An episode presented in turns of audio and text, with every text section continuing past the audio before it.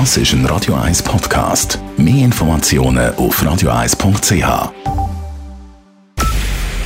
Es ist 9 Uhr. Radio 1, der Tag in 3 Minuten. Mit dem Alles Kral. An der Zürcher Langstraße im Kreis 4 ist am frühen Abend ein Brand ausgebrochen. Betroffen ist ein Geschäftshaus auf der Höhe Kanzleizentrum im unteren Teil der Langstraße zwischen Badener Straße und dem Helvetiaplatz. Der Feuerwehr-Großeinsatz dauert an. Es kam zu einer großen Rauchentwicklung. Der Brandherd konnte aber lange Zeit nicht entdeckt werden. Messungen ergaben schließlich, dass es sich um giftige Brandgase handle, wie Urs Eberle von Schutz und Rettung sagt. Man weiß noch nicht genau, was für eine Art von Brandgas, aber sie sind sicher schädlich und darum hat man auch überall Swiss und mit Patrouillen von der Stadtpolizei die Leute aufgefordert, in der Umgebung Türen und Fenster zu schliessen, damit da sicher niemand zu Schaden kommt. Man hat zwischenzeitlich den Brandherd gefunden und können jetzt gezielt die Brandbekämpfung vornehmen.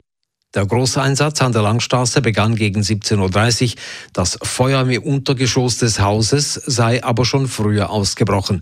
Welche Materialien in Brand gerieten, blieb unklar. Von Verletzten war gemäß Urs Eberle bislang nichts bekannt. Der Zürcher Stadtrat hat zwei Förderprogramme beschlossen, welche die Treibhausgasemissionen massiv senken sollen. So sollen der Ersatz von fossilen Heizungen und die Sanierung von Gebäuden beschleunigt werden. Dafür will der Stadtrat insgesamt über 37 Millionen Franken aufwenden, um diese Maßnahmen zu unterstützen. Hausbesitzer sollen Anreize erhalten, die Gas- oder Ölheizungen früher als nötig auszuwechseln oder mit einer Sanierung eine bessere Wärmedämmung zu erreichen. Die Bundesräte Guy Parmelin und Alain Berset haben den Abstimmungskampf zum Covid-Gesetz gestartet. Für Bund und Kantone ist das Covid-Gesetz das zentrale Element in der Pandemiebekämpfung. Würde es abgelehnt, würde dies aus Sicht des Bundesrates die bewährte Krisenbewältigung gefährden. Bei einer ersten Abstimmung im Juni wurde das damals geltende Covid-Gesetz mit 60 Prozent angenommen.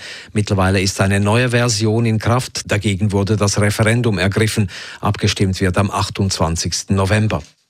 Der Ständerat ist dafür, dass im Bundeshaus eine Zertifikatspflicht gelten soll. Wer das Gebäude betreten will, muss also geimpft, genesen oder negativ getestet sein. Das Parlament hätte eine Vorbildfunktion, hieß es. Damit aber Ratsmitglieder, die sich weder impfen noch testen lassen wollen, ihr Amt als Volksvertreter ausüben können, soll für sie Maskenpflicht gelten. Nun muss der Nationalrat darüber befinden. Der Bundesrat wollte heute keine Fragen zu den Äußerungen von Finanzminister Ueli Maurer beantworten.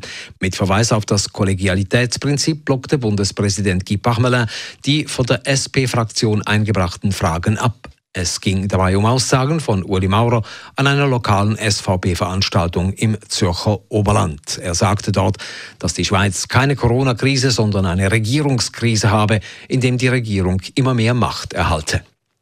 In Deutschland wollen sowohl die SPD als auch die bei der Wahl unterlegene CDU den Kanzler stellen.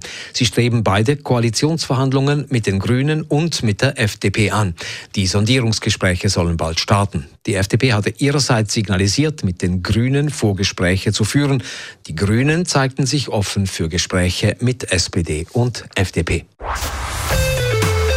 Radio 1 Wetter.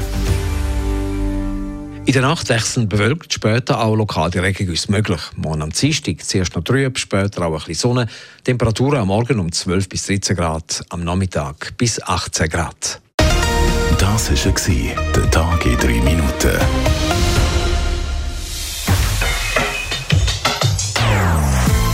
Non-Stop Music auf Radio 1.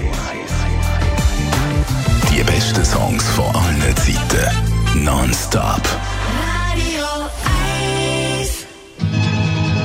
In the year 25. Das ist ein Radio 1 Podcast. Mehr Informationen auf radio1.ch.